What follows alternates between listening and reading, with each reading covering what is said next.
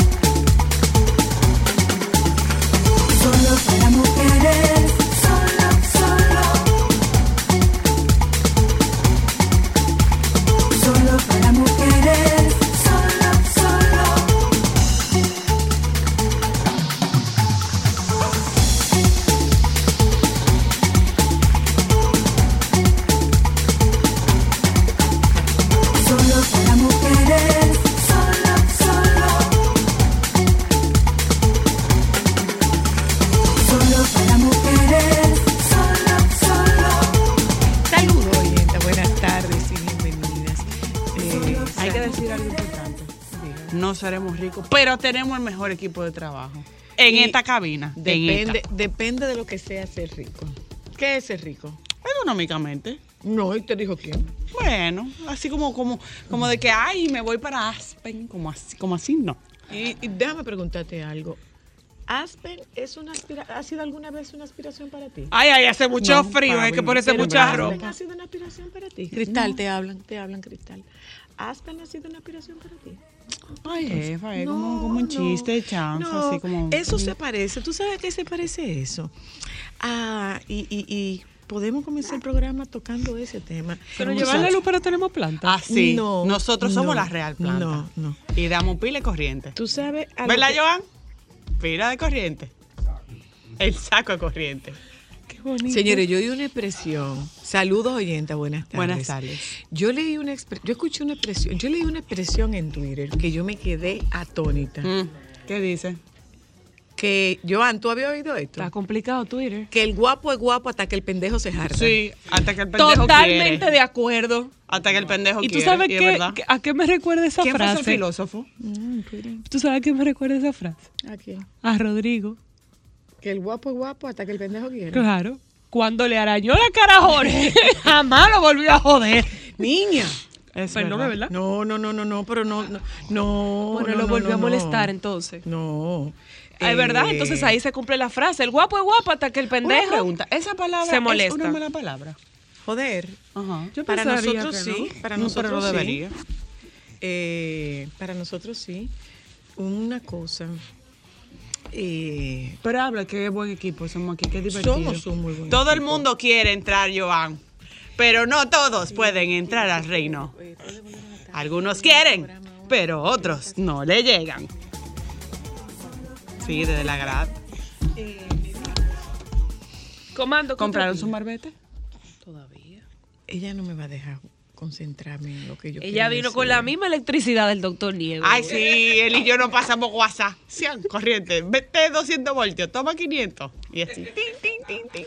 Eh, eh, a propósito de eso, señores, yo no veo la necesidad de usted recurrir a grosería. Por, porque usted diga grosería, usted no tiene más razón que nadie. Porque usted, usted insulte y use un lenguaje descompuesto. Usted no es, usted no es más profundo que nadie. Yo siempre he pensado que en el momento no hay que- necesidad, no hay necesidad. Yo pienso que en el momento que tú em- utilizas las malas palabras como argumento, ya tú perdiste la batalla. No, en el mismo que- momento que tú es que empiezas a que- argumentar es con malas palabras, ya. Es que para que tú me prestes atención, si yo tengo que recurrir a la descalificación, si yo tengo que recurrir al, al lenguaje descompuesto, yo perdí. Tan simple como eso, yo perdí. O sea, yo no tengo contundencia, yo no tengo más contundencia porque yo diga mala palabra, yo no tengo contundencia porque yo insulte, yo no tengo contundencia porque yo levante la voz, no, yo no tengo contundencia por eso. Entonces, no sé si hay alguien a quien le sirve el sombrero, ojalá que se lo pueda poner. Total. Pero eso que tú estabas diciendo de que nosotros tenemos... eh, eh, eso de que nosotros tenemos un buen equipo, no nos queda la menor duda. No tenemos la menor duda. Eh, eh, nosotros tenemos un equipo y funcionamos como un equipo. Definitivamente que sí. Hoy es miércoles. Sí, señora. ¿Dónde pusieron el viernes? ¿Dónde, ¿Dónde guardaron el viernes, señores? ¿Pero ¿y dónde que guardan los viernes? Ya lo sabe. ¿Dónde es que guardan los viernes, por el amor de Jesucristo? ¿Dónde que guardan los viernes? No sé, no lo sé, no lo sé. Joan, Joan, ¿El tengo- viernes? Diablos. El lunes está ahí adelantico. El lunes está ahí adelantico. Señores, pues ustedes saben una cosa, que yo creo que nosotros debíamos como invitar a Doña Consuelo un día. Ay, sí, vamos a invitar a Doña Consuelo. Doña Consuelo, háganos un aparte. Y de paso trae equipe, claro no, que si quiere sí. que no, no, Doña Consuelo, si quiere que no traiga aquí, No, pero, pero, pero tú, tú estás bien, no coma de lo que ella me traiga a mí. Oye, di que consultando a Doña Consuelo. Oíste, no coma de los quipes que ella me traiga a mí. Soy yo, Cristal Joan, Luna, Joan, que los está Joan, pidiendo. Por favor, vuelve a ponerme la, el, el- el corto de Doña Consuelo, por favorcito. Vuelve a ponerme el corto de Doña Consuelo. En lo que él busca eso. Para que vayamos. eh, eh, no, espérate. Para que vayamos eh, empeorizando. Sí, Sí. Para que vayamos empeorizando esto. Hazme el favor, Joan. Hazme el favor, Joan. Yo creo que en lo- ¿Eh? en lo que Joan eh, ubica ese corto, usted tiene que leer eso. Yo quiero saber si alguno de ustedes estaría en esa lista de espera. Dios mío, déjame contestar esta llamada. Saludos, buenas. Oiga, La Consuelo original, por favor. ¿Perdón? A Consuelo original. No, pero claro, doña No, pero la Consuelo. Doña Consuelo la precuran aquí. La precuran, se dice. Con kipe incluido. Espérate. No, que consuelo de amor no es a Doña Consuelo, traer a Doña Consuelo. Vamos a traer a Doña Consuelo solo para mujeres. Dale, Joan, dale. tragedia que ocurre que la politizan y Leonel Fernández se olvida de que gobernó 12 años este país y lo que hizo fue empeorizar el país. Diablo, qué buen término. Bueno. Priorizar. Buenos días, adelante. La tragedia que ocurre ellos la politizan y Leonel Fernández se olvida de que gobernó 12 años este país y lo que hizo fue empeorizar el país. Diablo, qué buen término. Bueno. Priorizar. Yo estoy de acuerdo con ella, mi amor. Me parece un buen término. La Real Academia de la Lengua Española debería Empeorizar. llamar. Bueno. Se oye bonito. Ahí te voy a Empeorizar. No nos citar. contesta, parece que está. Ahí te voy a citar, señora Luna. Empeorizar. No, porque tú hay palabras que dices que suenan lindas de una forma o de otra. Empeorizar suena bonita. Hola, buenas. Hello. Oye, pero es que ese idioma va creciendo todos los días. Yo hoy escuché ese que de mala, pero hoy escuché una mejor. ¿Cuál, cuál? ¿Cuál? Eh, rescataron el cadáver ya sin vida. El cadáver estaba ya en condiciones sin vida. Hay cadáver con vida, aparentemente. Peque, peque, Dios Ay, mío. Dios, Peque, peque, Dios mío. rescataron el cadáver sin vida. No, no, no, pero el nivel de creatividad de los tituladores está Buenas. fuerte. Hello. Hola. Soy la- yo como abogado tengo un problema con algunos compañeros A porque ver. yo no encuentro ni la palabra aperturar ni escriturar en el diccionario. Ya. Entonces, no, porque hay que aperturar una cosa, hay que escriturar un acto. Coño, escúchame, escribir, abrir. ¿Qué, ¿Cómo que estamos? Carajo. Ay, manito, Hola. una hello. Buenas. Hola, soy la. Adelante. Yo estoy de acuerdo con el señor aquel que dijo que la palabra esa. Muy de acuerdo. Empeorizar. Sí, pero muy de acuerdo con lo que él dijo. No, no, no, es que nosotros no lo estamos poniendo por, la, pa- por lo que él dijo, es por la palabra. Está llamando Doña Consuelo. Está llamando Doña Consuelo. Espérense. Doña, Doña, usted está en el aire, está en el aire. Oyó. Mire, doña Consuelo. ¡Me cerró! Ay, ya está en su programa, ya está en su programa. Nos cerró Doña Consuelo, señores, empeorizó la situación, Doña Consuelo. Mira que lo que dice ahí de una carne cristal. Eh, Croquetas de carne japonesas populares eh, están en una lista de espera y para usted poder comerse una de esas croquetas, eh, adivine qué, tiene que durar 30 años vivo, porque la lista de espera es de 30 años.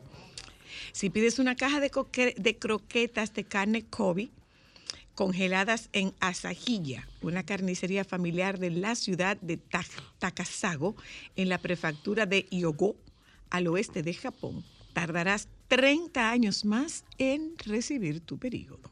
Tu pedido. No es un error tipográfico. 30 años.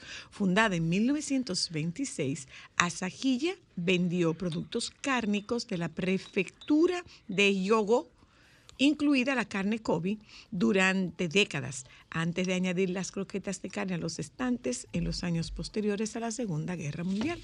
Pero no fue hasta principios de la década de 2000 cuando estas croquetas de papa y carne fritas se convirtieron en una sensación en Internet, lo que dio lugar a la ridícula y larga espera a la que se enfrentan algunos compradores.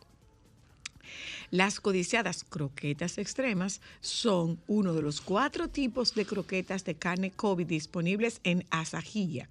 No puedes esperar tres décadas. Las croquetas de carne Kobe Premier de la tienda tienen actualmente una lista de espera más apetecible de cuatro años. Bien, de 30 a 4 vamos bien. Empezamos a vender nuestros productos a través de la compra online en 1999, explica Shigeru Nita, propietario de tercera gener- genera- generación de Asajilla. En aquel momento ofrecimos la croquetas Extreme como una prueba. Criado en Hyogo, Nita ha visitado los ranchos locales y las subastas de carne de vacuno con su padre desde que era joven. Se hizo cargo de la tienda de su padre en 1994 cuando tenía 30 años.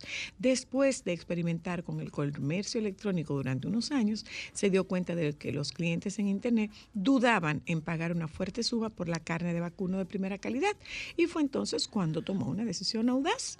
Vendimos las croquetas Extreme al precio de 1,8 dólares por pieza. Solo la carne de vacuno que llevan cuesta unos 2,7 por pieza. Hicimos croquetas asequibles y sabrosas que muestran el concepto de nuestra tienda como estrategia para que los clientes disfruten de las croquetas mientras esperan que les llegue la carne. 26 años de espera, ¿no es nada? Entonces, 26, 26, bueno, no. 4 más 30 son 34 años. Y no tú te que imaginas que después de que tú esperes esos 34 años por esa croqueta, te digan, no me gustó. Ay, está muy fuerte. Ya. Bueno. Está muy Se fuerte. compra, no sé, no sé, tú te pones una lista de espera. ¿Tú vas a comprar alguna de esas carnes? No. No. No, entonces. No, pero creo que el mundo está muy creativo. Así hay uno que hizo ¿Y un qué bazar. pasó con la señora que, que Ay, se hizo madre? Pero fue supuestamente producto de un... ¿In vitro? No, no. Eh, fue, la, fue el resultado de una de una depresión postpartum, porque esa, bueno, quien, quien ha pasado por Quien ha pasado por un proceso de reproducción asistida eh, sabe que es un proceso muy demandante, con mucha exigencia de, con mucha exigencia por la carga de, de- mucha, mucha exigencia por la carga hormonal, pero además eh, el varón también tiene, tiene una demanda, pero también eh, hay que tener sexo en un momento determinado, en un momento específico, mientras se está ovulando, un montón de cosas hay ahí. Y es una carga de hormonas, según refieren amigas que tengo que han pasado por el proceso.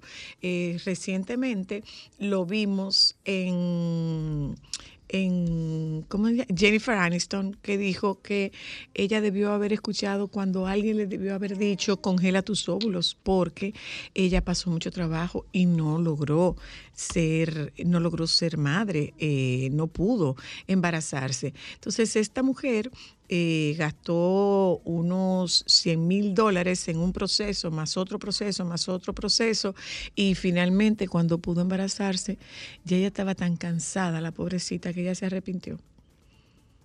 Pero eso ya se le quita. Ojalá. Porque ya no lo puede devolver. Sí, se le quita, se le quita, se le quita. Tú verás que sí, que se le quita. No es lo Eh, mismo. otra cosa, señores, y siguen los daños a las obras de arte en Europa. Otra más que fue, En se el supone en- Viena. En, Viena, Sí. se supone que fue eh, un derivado del petróleo, un aceite un que parece que es petróleo, lo que le hicieron. Se Por suerte que esa obra porque estaba protegida por un vidrio. tendrá, eh, eh, tendrá que pasar que definitivamente ya de ahora en adelante todas las obras de arte tendrán que ser resguardadas o tendrán que ser eh, cubiertas o tendrán que ser removidas de tendrán que ser removidas de los museos. Yo honestamente yo no entiendo qué ellos piensan en su cabeza que esta protesta de dañar estas obras que tienen mucha trascendencia histórica a nivel mundial, que son patrimonio ¿eh?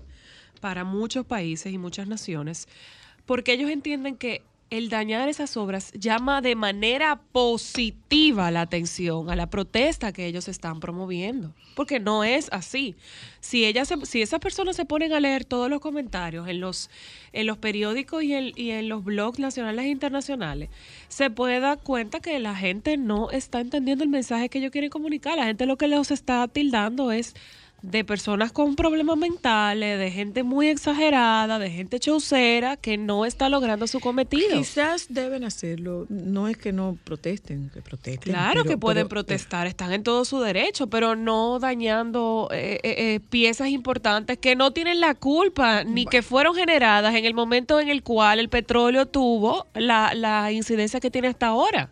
Bueno, eh, una cosa, eh, mire, ¿qué va a pasar con Santiago? Eh? Bueno, ¿qué va a pasar con Santiago? ¿Qué va a pasar con Santiago? Eh, creo que son gente. 10 muertos, son 10 en, en lo que va de semana. En lo que va de semana, sí. 10 en lo que va de semana.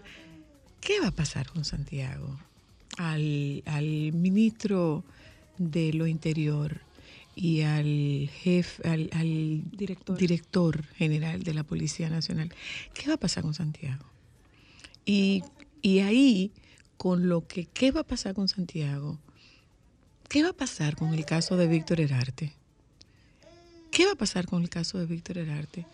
Y aquí en Santo Domingo, ¿qué va a pasar con los robos con escalamiento, con los robos en, eh, en cualquier lugar, a cualquier hora?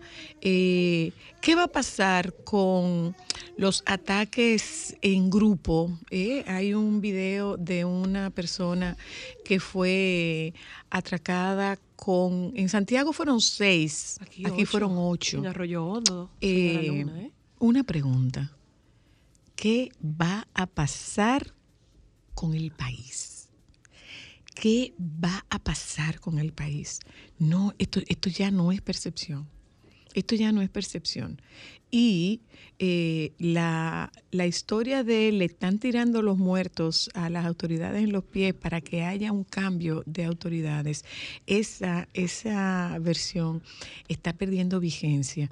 Y en lo que se investiga el caso, sí, puede haber travesura de un lado y de otro lado, puede haber travesura, pero son travesuras que están dan- dando al traste con vidas valiosas, con vidas eh, dominicanas valiosas. Y de repente volvemos a decir exactamente lo que hemos dicho en otras ocasiones. La delincuencia está ganando la batalla. Nos están secuestrando la tranquilidad. Nos están secuestrando la paz. Y yo no veo qué, es lo que están haciendo. Si lo están haciendo, debían decirlo para que nos dé alguna percepción, alguna sensación de seguridad. Pero lo que tenemos ahora mismo es una inseguridad como de una persona que tenía que cruzar de, del... Tenía que cruzar la, Kennedy para, cruz- para llegar a Ágora cruzar la Kennedy, o sea, literalmente atravesar la Kennedy. Y por miedo no se atrevía. Una mujer, y por miedo no se atrevía. Eh, Dos para las, las la muchacha que trabaja con que, que trabaja con nosotros, que nos asiste a nosotros en casa, no, yo no uso cartera porque no se puede andar con cartera en la calle. Y eso es en eso es en Naco, eso es en Los Alcarrizos, eso es en Santiago, eso es en San Francisco de Macorís, eso es en San Pedro de Macorís, eso es en, en, en Lomina, eso, en- eso en cualquier lado. O sea, hay un muchachito de 17 años que perdió la vida porque lo atracaron el punto de, el, el centro de vape donde él estaba trabajando. Entonces, ¿qué respuesta le vamos a dar a estas familias? ¿Cuál es la respuesta? ¿Cuál es la respuesta que nos van a dar a nosotros? ¿Cuál es la respuesta cuando nos sentimos total, completa y absolutamente desprotegidos? Que tú no puedes llegar a tu casa porque tú no sabes lo que te espera en tu casa. Que tú no puedes abrir un portón porque tú no sabes lo que te espera cuando tú abras el portón. Que tú no puedas acostarte porque tú no sabes si desaprensivos se meten en tu casa y te encañonan a ti mientras tú estás durmiendo que tú no puedes terminar tu trabajo, coger un vehículo público y llegar a tu casa después de las seis de la tarde, porque después de las seis de la tarde hay barrios en los cuales las calles se convierten en tierra de nadie. ¿Qué está pasando? ¿Qué está pasando? O sea, ¿qué? Perdimos. Perdimos. Perdimos a las autoridades. Perdimos. O sea, intervinieron Villamella y ¿qué pasó con la intervención de Villamella? ¿Hubo algún resultado con la intervención de Villamella? Bueno, pues si intervinieron Villamella y hubo algún resultado con la intervención de Villamella, entonces esas intervenciones deben ir eh, eh, expandiéndose por todo el territorio nacional, porque no es nada más en la capital. No es nada más en los barrios, no es en las zonas residenciales, no es en la en, en el en el polígono central, no, no, es en el país. Es a cualquier hora. Es en el país. Y es, es, es, no es raterismo simple, es que hay una actitud de, de, de violencia, de irrespeto por la vida humana. Y mientras tanto, cruzamos los brazos. ¿Qué hacemos? ¿Qué hacemos? Porque hay que salir a la calle a producir, hay que salir a la calle a trabajar. Nosotros tenemos trabajo y, hay, que, hay que pagar impuestos, hay que cumplir con los servicios, hay que vivir y para vivir hay que producir y para producir hay que salir, pero nosotros no sabemos si vamos a regresar. Entonces, ¿qué van a hacer? No van a dejar así. Nos van a dejar así con el deterioro de clima social que tenemos. Y esto no es para politizarlo.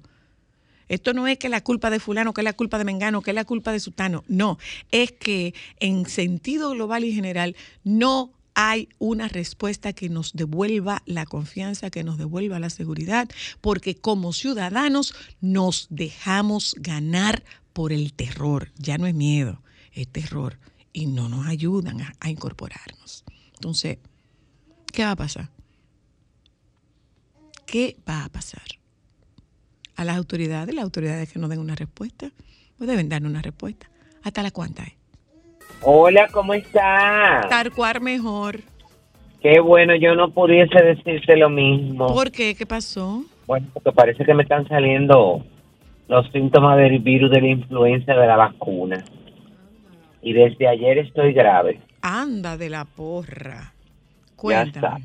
Pero no, eso es normal, porque cuando tú te pones las vacunas, casi siempre hay gente que desarrolla los síntomas levemente y hay otra que eh, les da como si tuvieran ese proceso, tú ves. Y yo no es que estoy de que grave, grave, grave, pero me duele el cuerpo, tuve, me siento medio caliente, he estado como con mucha secreción, pero estaba como tupido, pero me bebí un, porque también eso tiene que ver mucho también con un proceso como alérgico, un descongestionante, pero nada, no se le puede la mente, hay que seguir para adelante, hay que cuidar, claro, Cuéntame, pero además de eso.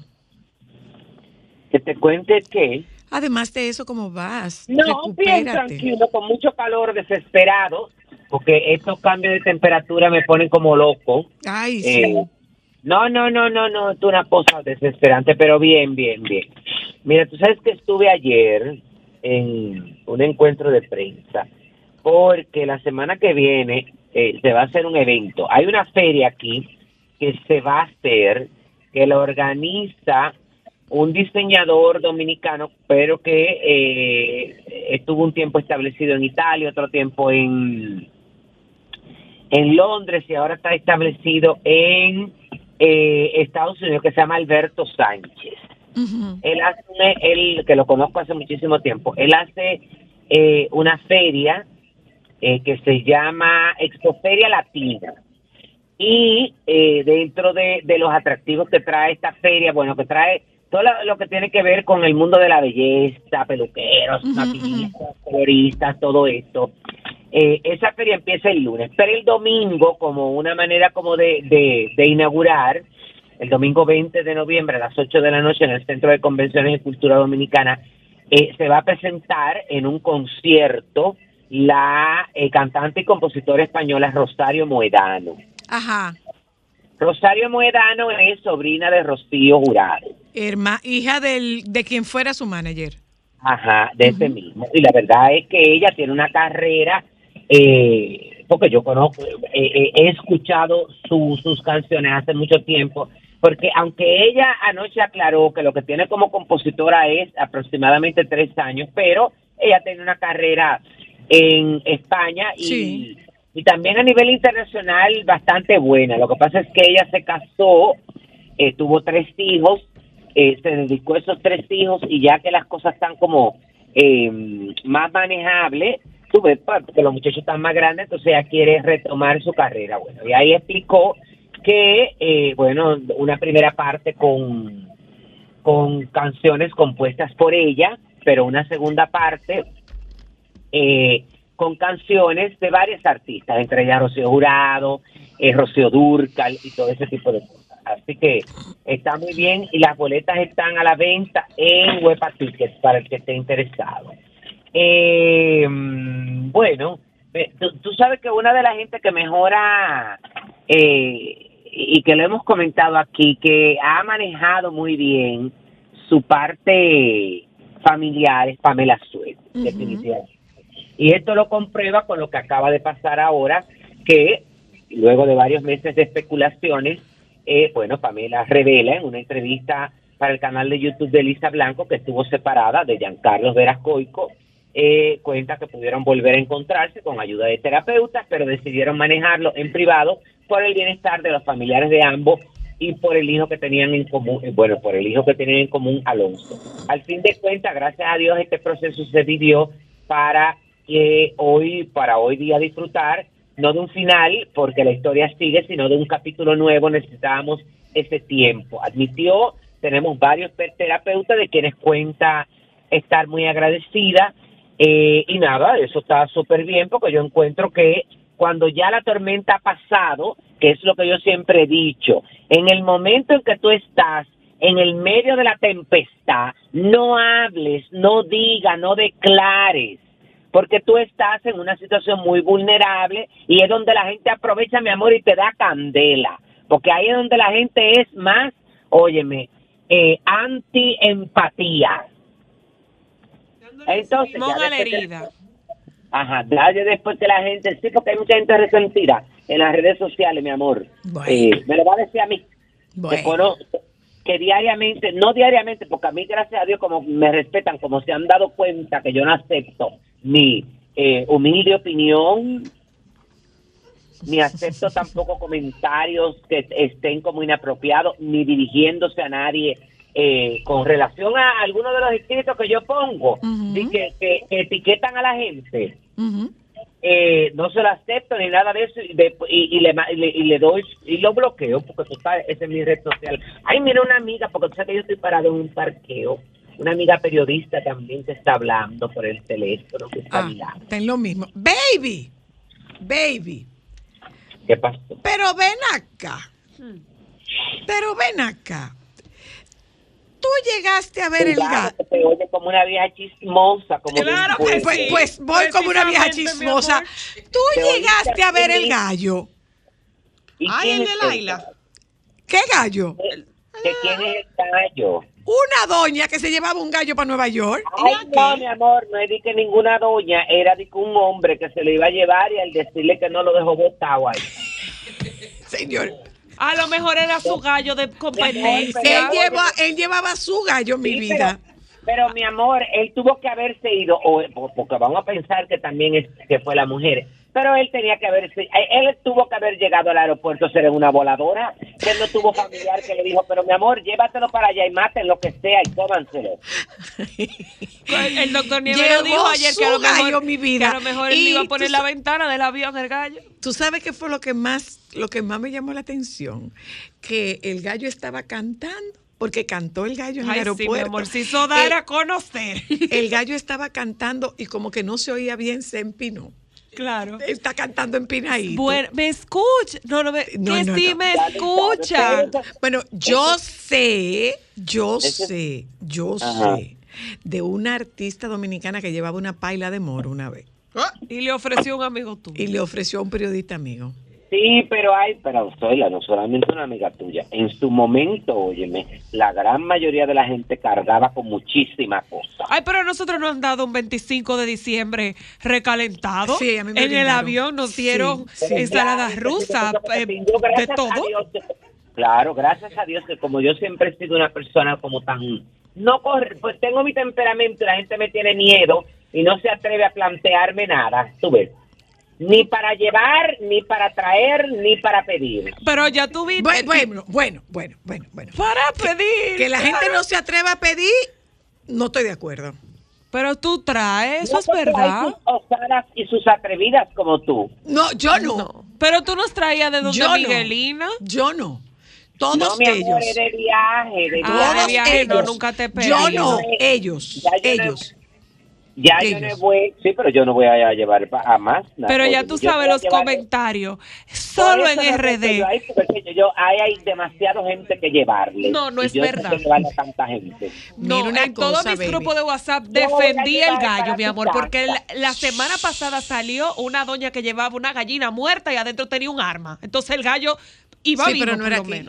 Bueno, no, pero mi amor, exacto. pero tú eres lo que se, no es el, pobre gallo, está el pobre. bueno. Mira, be- mira, baby, baby. Ajá. Dualipa dijo que no y Shakira dijo que no.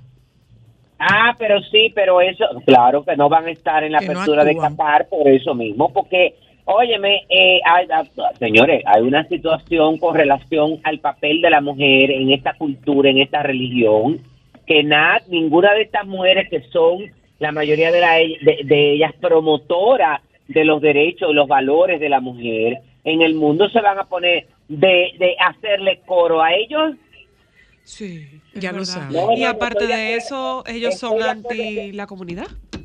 Exacto. ¿eh? Que ellos son también Anti-LGBT. anti-LGBTQ y plus, plus, plus, plus y todos los plus. Y tenemos que, que pensar que en el caso de Dualipa, no, no tengo tanto conocimiento de Shakira, pero Dualipa sí tiene una participación dentro de su fanaticada muy grande de la comunidad. Y Sí, ella no iba a hacer eso por ellos. Dijo Ella dijo que hasta que ellos no tengan, eh, aseguren los derechos humanos, ella no va a participar en Ajá, nada. que pero ella, pero realmente acuérdense que eso está más enfocado también en la cuestión de la mujer. Sí. Aunque ellas se han involucrado a la comunidad, es la cuestión de la mujer porque, óyeme, eso va a ser muy complicado. Recuérdate que para esas culturas, ese tipo de preferencias, ellos no le entienden ni la van a entender. No, Con la no, mujer no, no es que no le diferente. entienden, no es que no le entienden, es que La la, mujer- condenan con la muerte. para eso. La mujer es diferente porque como ser humano se han dado cuenta, óyeme, que poco a poco tienen que darle su espacio. Mira. Y entonces, pero con la... Señores, pero yo me acuerdo cuando el Miss Universo, que se hizo en Rusia, óyeme, que la advirtieron a todo, el, a esos misólogos y todo ese tipo de cosas, que eso era penalizado. Sí, sí. Eh, óyeme, mantener un comportamiento homosexual en la calle. Y cuando nosotros fuimos a China, al Miss Mundo con María Eugenia, también nos advirtieron que sobre todo en Beijing, en los lugares históricos y públicos, había que tener cuidado con el comportamiento. Porque ellos estaban autorizados. Bueno, eso es complicadísimo, pero... Pero también, eh, tú hablando de esa parte, yo lo entendería hasta de un riesgo que, que, o sea, ellas pueden estar en un riesgo de su vida porque esos países son bien conocidos por lo extremos que son con, con su tema de la religión. Entonces, hasta el hecho de ellos ver a una mujer actuando y comportándose de esa forma puede ponerlas en riesgo. Claro, pero, pero yo me imagino que en ese caso, acuérdate que ellas tienen, eh, cuando estas artistas eh, aceptan eso, los contratos tienen muchas especificaciones. Y me imagino que si ellas van a, actuar en un ambiente donde se pueden sentir, eh, óyeme, con peligro, se pueden se- se sentir vulnerables, No habrán van. puesto todas las cartas sobre la IE. Claro. En tal caso que lo hubieran aceptado, pero al final no lo aceptaron eh, y hay que ver eh, con qué es que va a ser el show. Pero mira una cosa, baby. Por otro lado, vi que David Beckham es imagen de Qatar en el Mundial. sí, sí. 12 millones de dólares le pagaron. Imagen de, de Qatar. Pero, pero Ah, él tiene una relación con la comunidad LGBT. Bueno, Eh, yo no sé. Sí, sí, sí, sí. O sea, él no es anti, él no es eh, eh, anti LGBT. Sí, pero acuérdate, oye, el refrán Zoila, esos son poca gente que... que Por la plata baila el mono. Sus valores, ¿no? Y que el, el amor y el, el que sé yo, que se fueron al campo un día y más pudo que, lo- que, que el amor que le tenía. Dame el favor, ¿tú crees que esa gente están pensando en...? Hay algunos que tienen, óyeme, esos valores y esos sentimientos, pero la gran mayoría lo que están pensando es ganarse su cuarto. Su y después dinero. justifican, después justifican. Mira, Muy interesante la entrevista que leí, dime. Eh, yo no quiero que pasemos de que terminemos tu, tu intervención sin que hagamos un reconocimiento y celebremos y celebremos la, el reconocimiento que se le hizo a la, a la directora Janina Rosado, la directora musical Ah, sí, lo vi a través de Luis, Juan, Luis, de Juan Luis Guerra, eh, Leading Ladies of Entertainment 2022, Oh. un reconocimiento que se otorga a mujeres profesionales y con conciencia social en el sector de las artes y entretenimiento que han hecho aportes significativos e inspiradores para la siguiente generación de mujeres líderes. Eh, se lo entregaron a Cani García, Rocío Guerrero, a Rosa Lagarrigue y a Janina Rosado. Los Latin, Gra- los Grammy. señores, que eso son palabras mayores, Ya la lo maestra. Seguimos, baby. Entonces, mira, muy, la verdad es que eh, yo tuve, lo- eh, eh, tuve la oportunidad de ver varias partes de la entrevista que le hizo eh, Santiago Matías a Dari Yan, donde Dari Yankee habla por primera vez sobre temas, tú sabes, bastante eh, importantes. Por ejemplo, las recientes declaraciones de Don Omar, quien acusó a Dari Yankee a Rafitina de haber conspirado en su contra durante la gira del 2015 de Kingdom. Hmm. Yo, y él lo dice, yo le deseo el bien, siempre he hablado bien de él. Hace poco vi, escuché sus entrevistas y me indignaron, porque obviamente mintió y están las evidencias ahí. Yo dije, wow, ¿por qué lo hace? Las evidencias de que sacó, de que eh, sacó, de que sacó los temas y de que él abandonó el show son evidencias que están ahí. Durante la entrevista, dice, yo dije que hay que desearle lo mejor, desearle lo mejor es hablar la verdad, no hay excusa o justificaciones para el fracaso de una persona. Tú tienes que buscar una autorreflexión en ti y no buscar un culpable. Eso me encantó. No solamente para él, eso lo aplica para todo el mundo. Yo estoy Claro. totalmente de acuerdo con esa declaración de él. Él argumentó que don Omar se refería al tema de la consola. Eh, Yankee dijo que si hubiera sido verdad no entiende cómo su colega no accionó como nombre en su contra y eh, eso de simplemente irse ya demuestra que es una historia falsa. Eso incluye la supuesta compra de portadas en los periódicos de Puerto Rico tras la primera presentación de la gira que tenían ambos. Señor, pero la gente está loca. ¿Y cómo? Bueno, puede ser posible que ¿Que una comprara gente, portada? para hacer, no, una gente para hacerle daño a otra, óyeme, tenga todo un plan orquestado Claro. A través de los medios de comunicación y de boicot, de que no, pero hasta ese punto, pues. Eh, un consejo para todos sus colegas, dice que con la disciplina, cumpliéndole, eh, cumpliéndole a la fanaticada, siendo responsables con los shows y gira y los contratos, además de trabajar en arreglar los problemas personales, se puede lograr el éxito y la permanencia en esa carrera. Está, eh, está muy interesante porque hablaron sobre la competencia, por ejemplo, que entiende Daddy Yankee, eh, que fue en su momento, que tuvo, eh, sobre su re- retiro y sus razones, eh, y, y otros temas también que fueron muy importantes durante la entrevista, porque eh, tengo entendido que Daddy Yankee no se sinceraba eh, eh, con temas tan tan importantes como eso hace mucho tiempo. Las entrevistas eran como un poco más aéreas, hablando sobre específicamente, por ejemplo, de esta gira que ha sido tan exitosa y todo eso. Eh, que por cierto, ya aclararon, háblenme de la cabra y la cosa y la cara y los cachos y que, que sé yo qué, que patatín, que supuestamente era diabólico, que hizo la seña de, de, de, de, de- de, bueno, de, del pájaro malo, de que después que no, que esos son, eh, ¿cómo es que eso se llaman? Eh, Los, ilumina- Illuminati. ¿Y qué son los Illuminati? Eso es un grupo que domina el mundo. Hay 20 mil millones de teorías de conspiración. Ellos son los que financian todos los líderes del mundo. Ellos son los que controlan todos los millonarios del mundo, todos los músicos, todo. Pero eso, la cabra es lo que los identifica. Claro que no. Es Ah, eh, un pentagrama, eh, es- o sea, que es una estrella de cinco puntas con un círculo que también es un símbolo diabólico y dicen que está en los dólares, dicen que está en todos los billetes del mundo, pero la cabra, Lo de la cabra es greatest of all time. ¿no Señores, es? la cabra, cu- yo porque no puedo decir esa palabra aquí, ¿cuál es el macho de la cabra?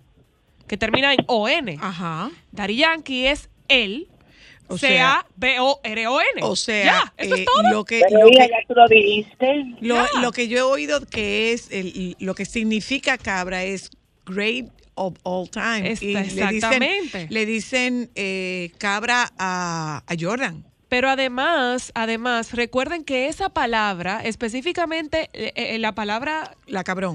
cabrón, es una palabra muy importante en Puerto Rico que significa que tú Claro. eres lo más grande que ha trascendido. Por otro lado, Ya. Michelle Obama reconoció que tiene dificultades con sus pensamientos negativos sobre su aspecto y Ah, su mentalidad interesante su libro. temerosa, pero que las mujeres necesitan aprender a cómo querernos a nosotras mismas tal cual somos.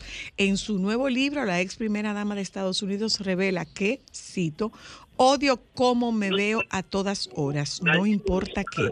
Cierro la cita. Sin embargo, ha encontrado estrategias para ser más compasiva consigo misma, según le contó al programa BBC Breakfast. Sigo la cita.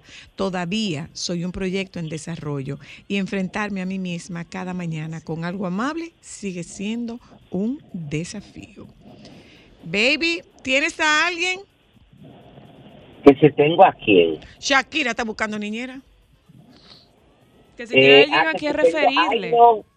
Bueno, ahí hay que tener mucho cuidado. No, mi amor, porque le pide que no hable con la prensa y tiene que firmar acuerdo Por de eso, confidencialidad. no, además de eso, hay mucha exigencia y confidencialidad y qué sé yo qué patatín. No, no, no. No, no le recomendamos a nadie. No, no, Te no, para quiero. Yo- baby. Bye. Yo, bye. Solo para mujeres.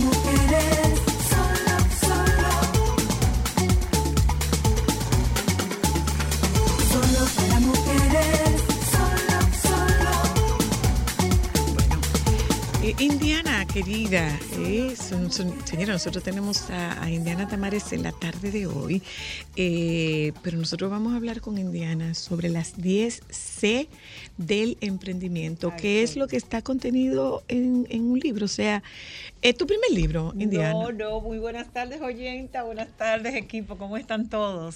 Bienvenida. Bien, gracias. Las 10 C del emprendimiento, nuestro sexto libro. ¡Wow! Lo que ¿Y tú has sembrado árboles? Sí, sí, yo tengo orquídea. Acuérdate que tú y yo No, tuvimos no, un pleito no, por no, una pero orquídea. no una mata de orquídea, no, no, no, no una mata de orquídea, Sí. árboles, árboles, árboles Adiós grandes, soy la la se está poniendo vieja y yo no te he traído aguacate de casa. Claro. Sembrado por ti. Claro Oh, pero que sí. claro. Ay, esos Es que yo no la sabía que esos aguacates lo habían Claro sembrado que tú. sí, claro que que dicho sea de paso, se puso Aragana la mata. Ave María.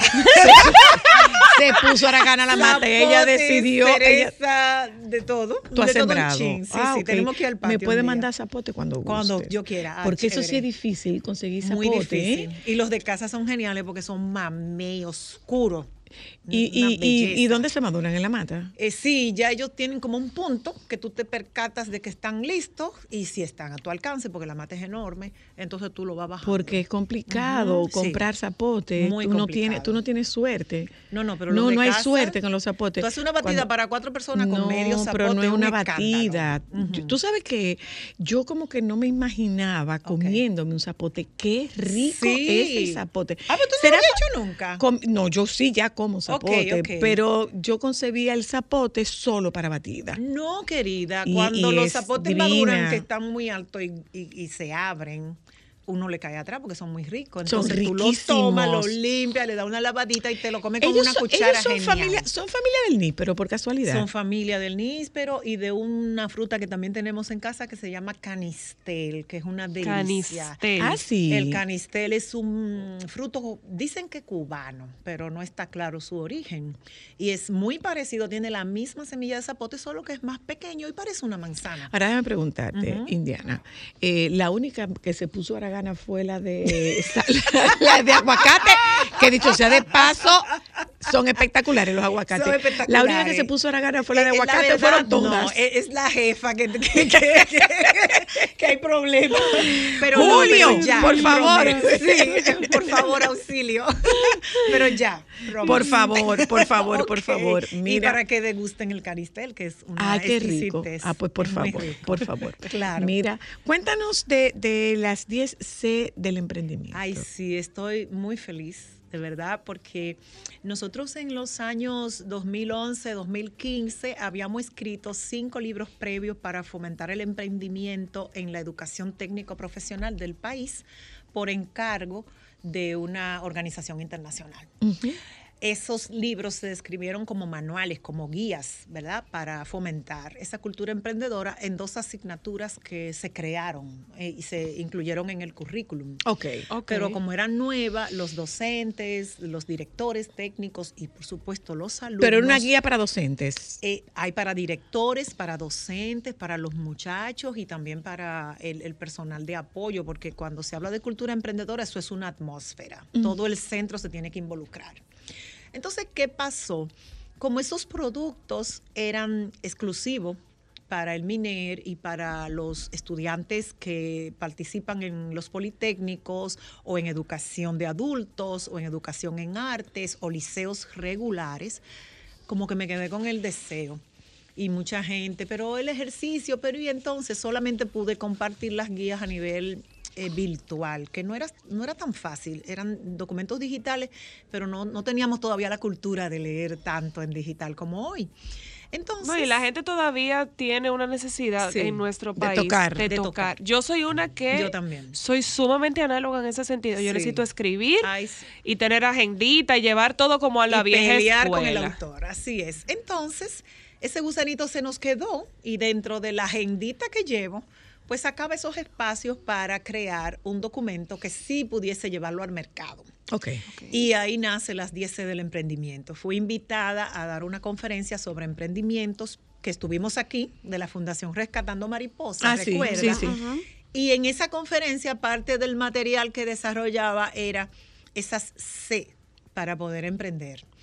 Fue una inspiración en ese momento y decidimos llevarlo y desarrollarlo a un libro. Son cuatro años de ardua investigación, de entrevistas, de búsqueda de, de cosas diferentes. ¿Y por qué sí? Porque, qué linda pregunta. Porque el libro está desarrollado en 10 capítulos, cada uno con una C. Confíe, comunique, convenza, eh, comprométase, etcétera. Y a través de cada capítulo nosotros vamos como dando las pautas, los pasos para poder emprender de manera efectiva. Ok. Entonces ok. esa es la idea. Claro, tiene 11 capítulos porque después de la pandemia no se podía quedar fuera y hay un colofón que se llama Cuídese, tiene una C también. Ok. Pero ya estaba registrado el libro y no... no ¿Alguna particularidad para seleccionar la letra C? Porque pudo haber sido D, pudo haber sido E, pudo no, haber sido... absolutamente No. nada. Siempre me gusta como tener esos tópicos que, que calen en la gente, que sea fácil de recordar. Eh, uso mucho las P, las D, en mis escritos en las redes o en los artículos en el blog. Y entonces es una manera de que las personas recuerden. Y es atarlo a una letra. A una atarlo, letra. Exacto, y es atarlo para recordatorio. Ok. ¿Y tú quieres competar, con, con- compartir con nosotros alguna de las de las 10, aunque no sean las 10? Claro, claro, lo hemos hecho muchas veces. aquí. Y tú sabes que las joyetas son muy disciplinadas Así con lo que tú dices. Sí, absolutamente, y se lo agradezco de verdad, porque es un alto compromiso eh, venir a un espacio como este y que la gente escuche, de verdad que es muy fuerte. No, y la verdad es que todo lo que gracias a Dios tú siempre traes le aporta mucho, no solamente en el ámbito laboral, sino en el ámbito personal, de cómo la gente organizar su vida. Fuera, Y- fuera, y- fuera del libro, yo hago, hago una parte, hago un paréntesis, eh, Indiana. Se hacen, eh, eh, se hacen auditorías de recursos humanos. Sí, sí, es un sistema técnico muy fuerte. No importa el tamaño de la empresa. No importa el tamaño de la empresa, todo hay que auditarlo, todo, hasta... Es que la única forma de tú saber que las cosas están funcionando. Claro, un evento, nosotros hemos hecho grandes eventos para clientes de hasta 200, 500 personas y una vez concluido todo, pagado toda la factura, entregado todos los materiales, todos los, eh, los artículos que se usaron, hay que sentarse a evaluar, lógicamente, y no solo lo económico. ¿Qué hizo Soy la bien? ¿Qué hizo Soy la mar? ¿Qué hizo Ámbar bien? ¿Qué hizo Ámbar mal? Porque Bueno, tenemos al que sol de hoy nosotros, por ejemplo, hablando del mundo de los eventos, Ámbar y yo tenemos 12 años con WePlan y nosotros al sol de hoy hacemos lo que le decimos el post-mortem, Claro, que es para nosotros poder revisar claro. y reajustar con el equipo y nosotras mismas las cosas que nos dieron dolor de cabeza, no que no funcionaron, sino para seguir yendo más suave Claro, Pero- pero con el que tema de yo me- yo me refiero de a la que- gestión, Ajá. tú no concluyes hasta que no evalúas. Pero que yo, yo- me refiero cursos, a que tú estás todo. percibiendo eh, a gente que hace emprendimiento, ¿verdad? Para quedarnos en el, Sí. en- en el mismo tema. Gente que hace emprendimiento y entonces eh, de repente eh, hay gente que no me está dando lo que yo estoy esperando, pero yo tengo un vínculo con esa persona y entonces me da pena y cómo lo hago. Eh, si, si yo he llamado esa atención, pero de repente siento que llevo mucha carga, no me atrevo a, a- Lo no me que atrevo a delegar, pasa- pero tampoco me atrevo a pedir más. Lo que pasa es que los criollos dominicanos carecemos de una habilidad que es indispensable para tener éxito, que es pensar antes. A ver, El Mm, mira qué capítulo del libro que aborda sobre la relación la- de comunicación, donde se ven los contratos de trabajo, de familia, etcétera, te dejan bien claro el hecho de que cualquier relación hay que definirla. Cualquier relación hay que definirla. Entonces, si tú eres emprendedor y vas a contratar a alguien, necesariamente antes de, que, hay muchos ejemplos ahora mismo en el mercado, pero antes de, tú tienes que sentarte y decir, ok, ¿cómo tú y yo nos vamos a tratar aquí dentro? Así sea tu mamá. ¿Qué es lo que yo espero de ti y qué es lo que tú esperas de mí? Porque solo así mañana yo tengo un control para poder decirte, soy la, tú no cumpliste con esto o no cumpliste con aquello o no lo hice yo.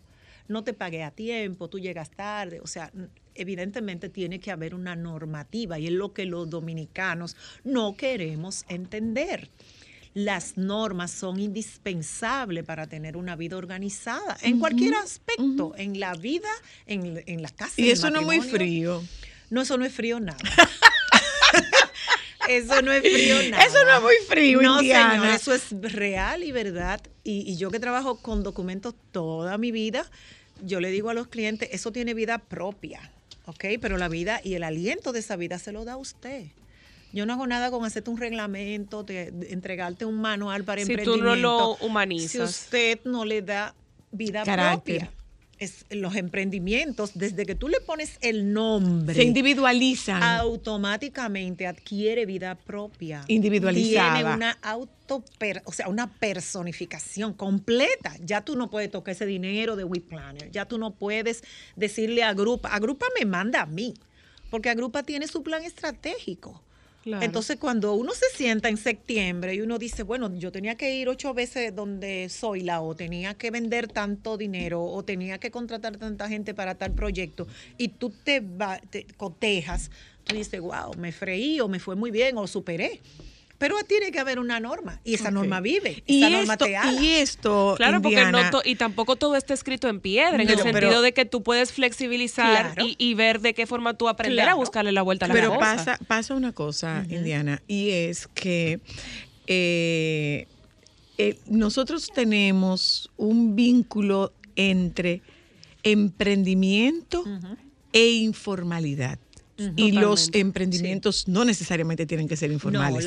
o lo mejor primeras- es que no sea informal. No, todo depende del negocio que tú tengas, de la madurez que tengas como emprendedor, de lo que tú aspires con ese emprendimiento, porque tú puedes decidir quedarte en una etapa del emprendimiento. Ok. Tú puedes decidir, por ejemplo, yo no soy muy buen relacionador público, no me gusta estar en delante de la gente, no hablo bien, no me comunico adecuadamente. Y yo voy a generar ideas y las voy a vender. Hay gente que hace solo eso. Hasta Claro. llegan a su plan de negocio y entonces se lo proponen a gente y se lo entregan como un hijo. Eso es fantástico, esa es su decisión.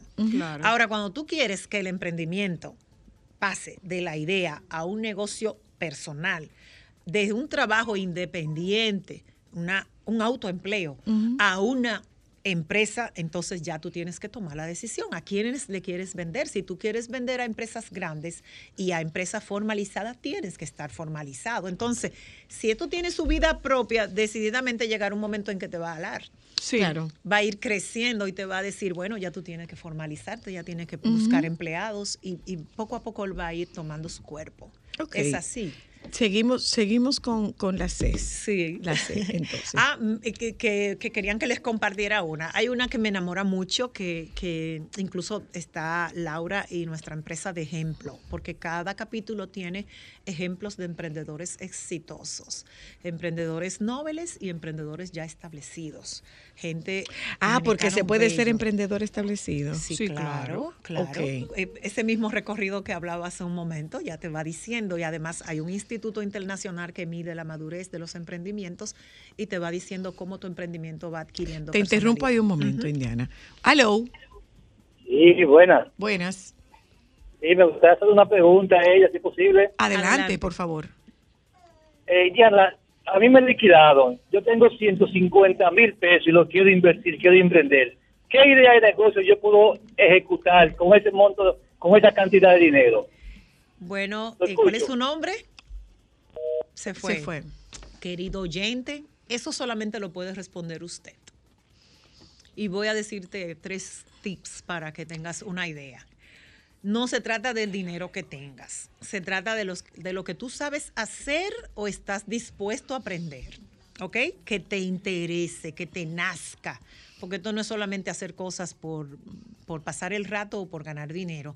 Tienes que enamorarte, tiene que haber pasión. Si no hay pasión, el emprendimiento se te va a caer al año o antes. Ah, ok. Entonces, lo segundo que tú tienes que mirar es cuáles son tus reales posibilidades. O sea, si tú, ¿Y si cuál es la necesidad eso, también? ¿Cuál es la necesidad? Y después de ahí, entonces tienes que pasar a investigar. Muchos negocios se caen porque yo veo una fritura que vende mucho y, bueno, yo voy a poner la mía también, ¿verdad? Sin investigar. Sí. Hay que investigar. Lamentablemente, los líderes son lectores. Pero fíjate qué pasa, que yo puedo sentir que mi investigación, o sea, cuando tú dices investigar, eso es como muy grande, como muy aparatoso, y eso se ajusta. No, Te tiene que ser en interrumpo, base- perdona. Hola, aló, Buenas tardes a todas. buenas. Una pregunta, ¿qué es un emprendedor establecido? Y también algo que quiero saber, porque yo soy una persona tan ignorante. No, señor, no se diga ignorante. No Usted es una eso. persona ávida de conocimiento. No, no, No, no, Ya, no, ¿por qué se tiene que decir ignorante? Por lo menos en este No, programa no. No. Claro que no. Dime sobre, yo discutía con un buen amigo el concepto de la pasión en las ventas y él me decía que no, que uno no puede ser apasionado en las cosas. tuve, tuve que dejarlo ahí porque ya no se podía. Ok. Claro. La pasión es un ingrediente Eh, Ella quiere, ella, él, él preguntó que, que es un emprendedor, Emprendedor establecido. establecido. Ok, o sea, perfecto. hablamos de, lo, de los rangos de Sí, emprendedores. sí. En el instituto, eh, el Global, que mide todos los procesos emprendedores del mundo, la República Dominicana está muy bien situada, con 43, un número 43 que es fantástico sobre el deseo de emprender. Entonces, ellos establecen cinco clases, cinco, es como una categorización de emprendimientos. El primero es el que tiene solamente la idea, alguien Ujú. que está ilusionado, que tiene años soñando con ser tal cosa, ¿ok? O tener tal cosa.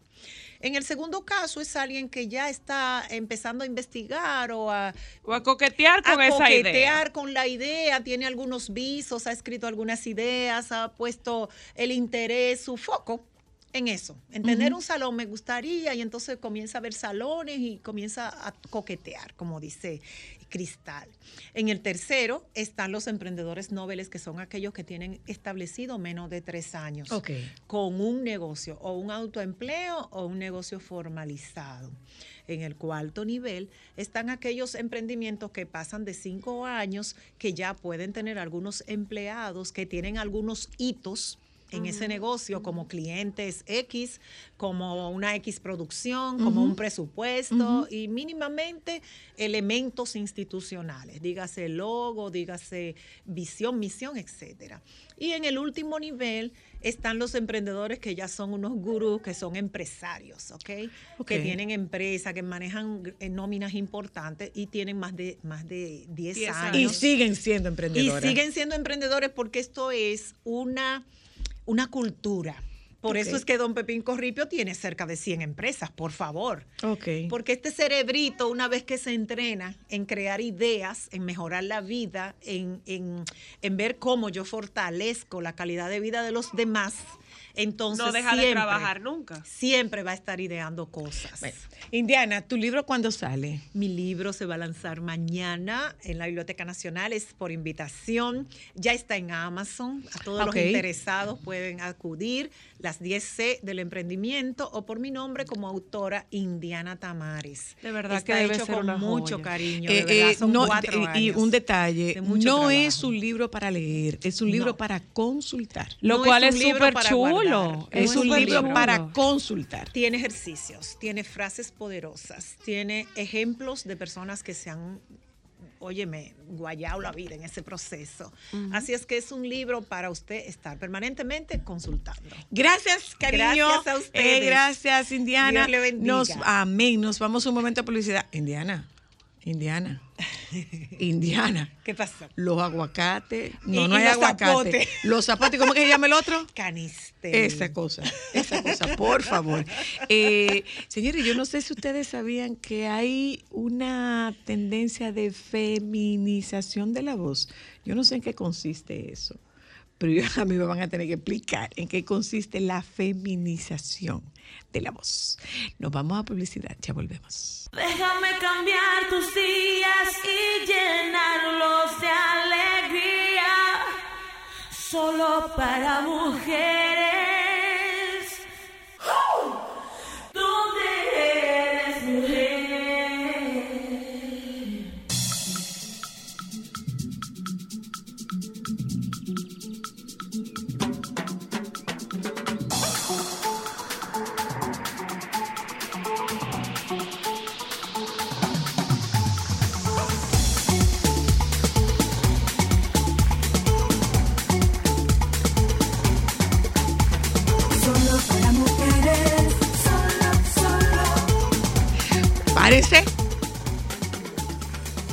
Ven, pídele, pídele el Instagram.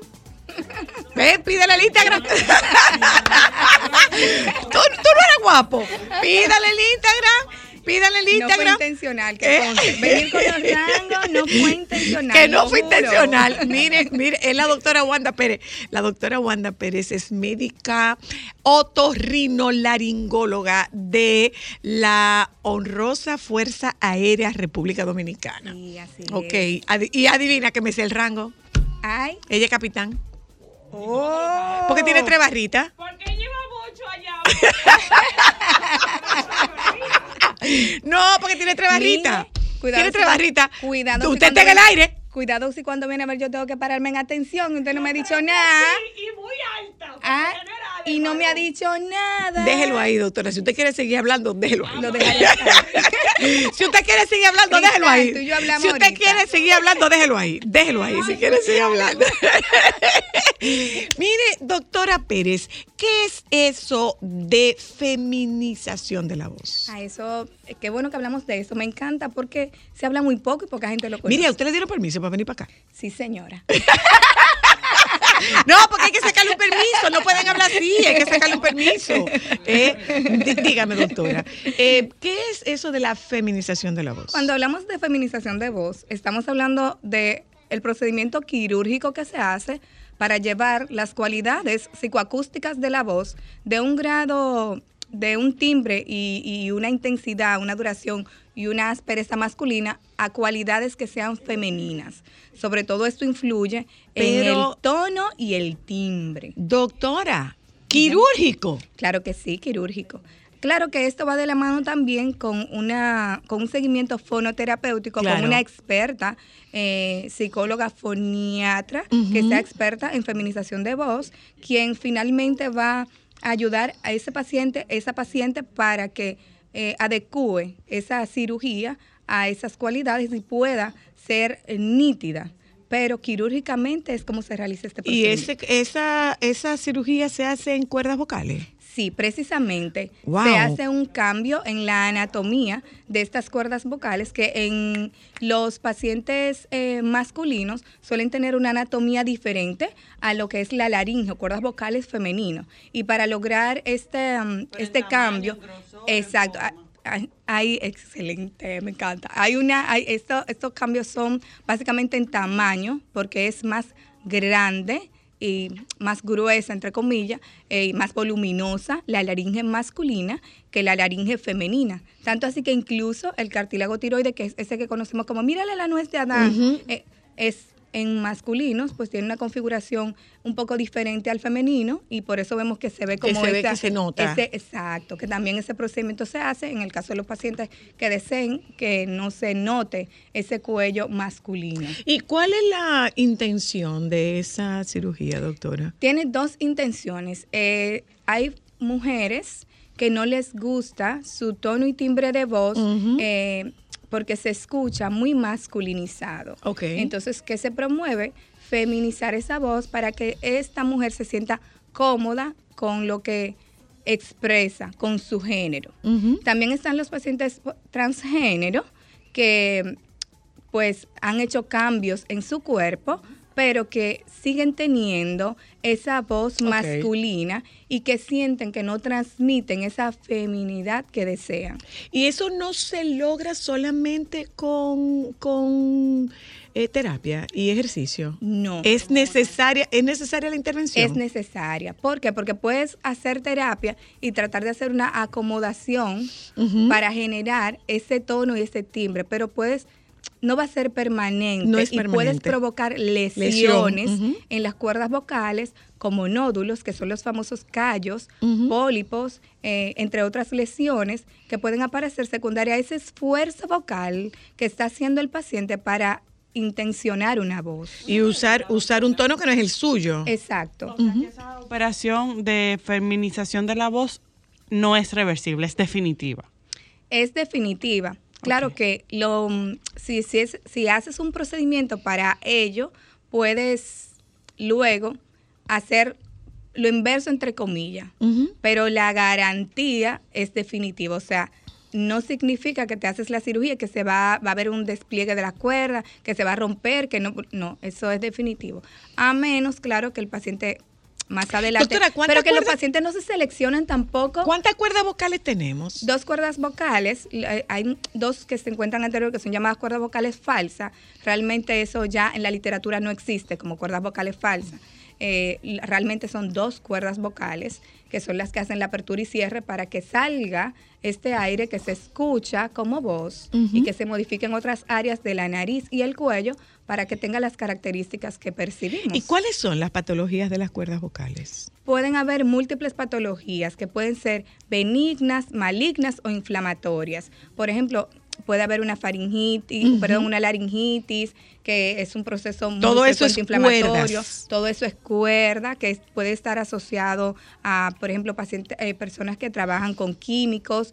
Puede haber lesiones en las cuerdas vocales de carácter benigno como los nódulos, los pólipos, los quistes, que se ven con mayor frecuencia en el mal uso y abuso vocal. Son esos pacientes que tienen una demanda vocal importante, como los locutores, abogados litigantes, eh, los eh, eh, artistas, etcétera, en donde no saben hacer un No uso un adecuado uso de adecuado. la voz. Y este mal uso y O sea, abuso cuando- cuando- hace que aparezcan lesiones. Cuando hablamos de entrenamiento de la voz, no es solamente un entrenamiento para que tú aprendas a cantar, por ejemplo, es para que en el caso de la litigación, por ejemplo, Sí. tú sepas tú sepas usar tus cuerdas vocales sin tú quedarte ronco, por ejemplo. Excelente, O sea, claro es sí. sacando la voz desde el diafragma y, y no teniendo que hacer el esfuerzo aquí arriba, porque lo que lastima las cuerdas es hacer el esfuerzo a nivel de laringe. Exactamente, esa mala distribución del aire que inspiramos, o sea, el aire que el paciente toma,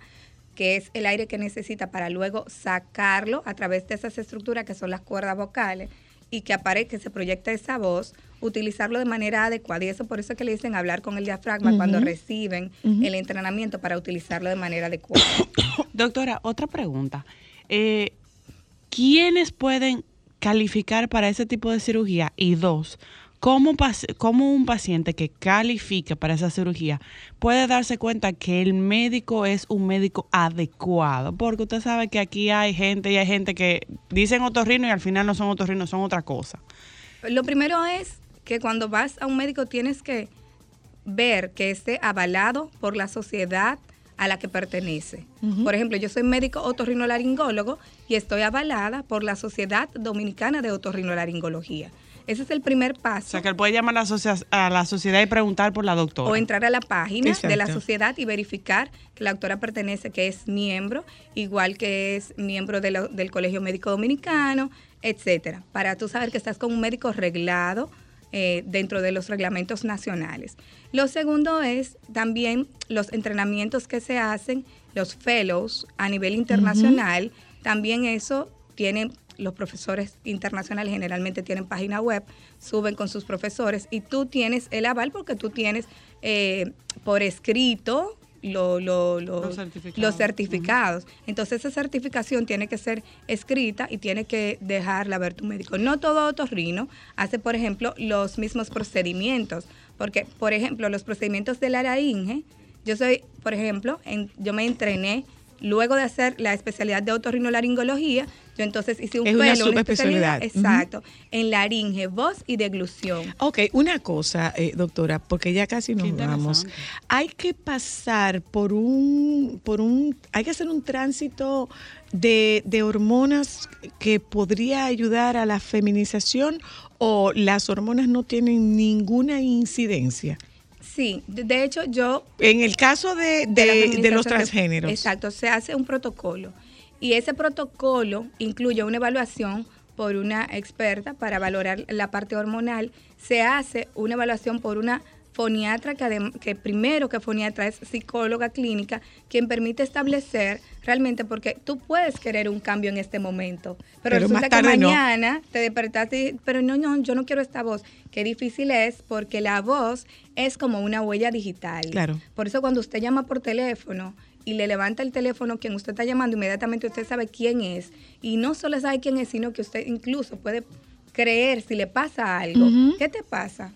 Exacto. Porque escucho una voz diferente en su tono, en su timbre, en su intensidad. O no eres, o no es fulano. Me habla fulano. Esas características. O sea, es que una huella, es, especiales. es una característica definitoria Exactamente, individual. Exactamente. Entonces, esa huella digital tuya, tú la quieres tener. Tienes que estar seguro. Y para esa seguridad se hace todo un pre antes de tomar esa decisión Porque quirúrgica. también es otra cosa, doctora. Ahí, ahí sí, o sea, pasa con, por ejemplo, con la cirugía de pérdida de peso o con las cirugías eh, plásticas. Y, espérate, pero que yo, este no es el cuerpo que yo quería. Y si esa no es la voz que yo quería, No hay una prueba No, de- con una particularidad, tú no puedes oír cómo tú vas a quedar. Y si no me gusta, Exacto. no hay para atrás.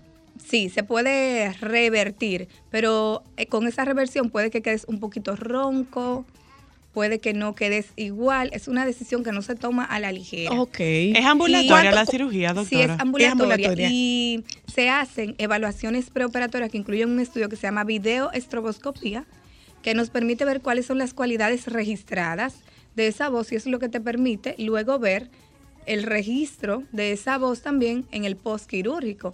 Se mira, ahora tú tienes tantos hertz, ahora tienes tanto, ahora y, y eso también. Se debe hacer terapia O sea, que ustedes van haciendo Sí. como una ecualización de las cuerdas vocales. Mm, eh, preoperatoria y postoperatoria. En el transquirúrgico no, porque cuando te acabas de operar de esta cirugía, más bien tienes que pasar una semana a 15 días sin hablar, porque la idea es que esta cirugía se. ¡Ay, Sí. doctora, ya! No. Me descalifiqué de la cirugía por si acaso. 15 días sin Yo hablar. No, hombre, yo me muero. No. Yo le hablar, doctora, Sin 15 días. hablar. Cósame la Yo le- boca. sí. Cósamela. Y la lengua también. Yo les doy a mis pacientes una tablet para que se la lleven. Y con esa tablet usted va a escribir ahí lo que necesite. Por lo menos la primera semana es indispensable que no diga nada. Sola con mi soledad, sola con mi compañía. Ay, no, doctora, mi Joan, Joan, Joan. Así. Vamos a despedir a la doctora. Mándale perdón, con emojis. ahora. Para que se Ustedes se acostumbren. imaginan a doña Consuelo con esa cirugía.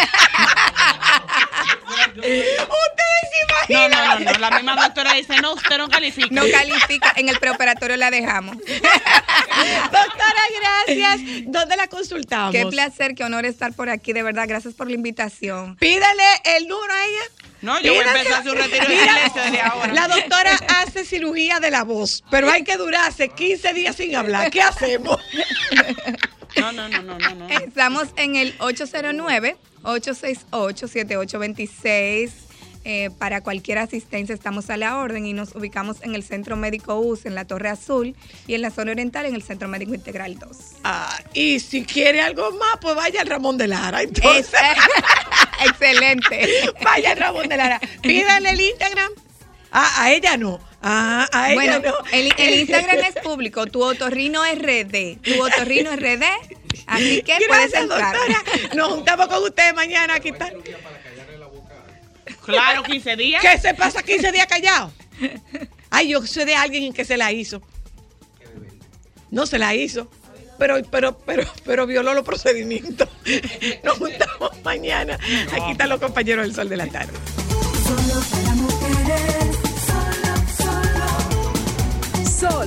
106.5, la más interactiva.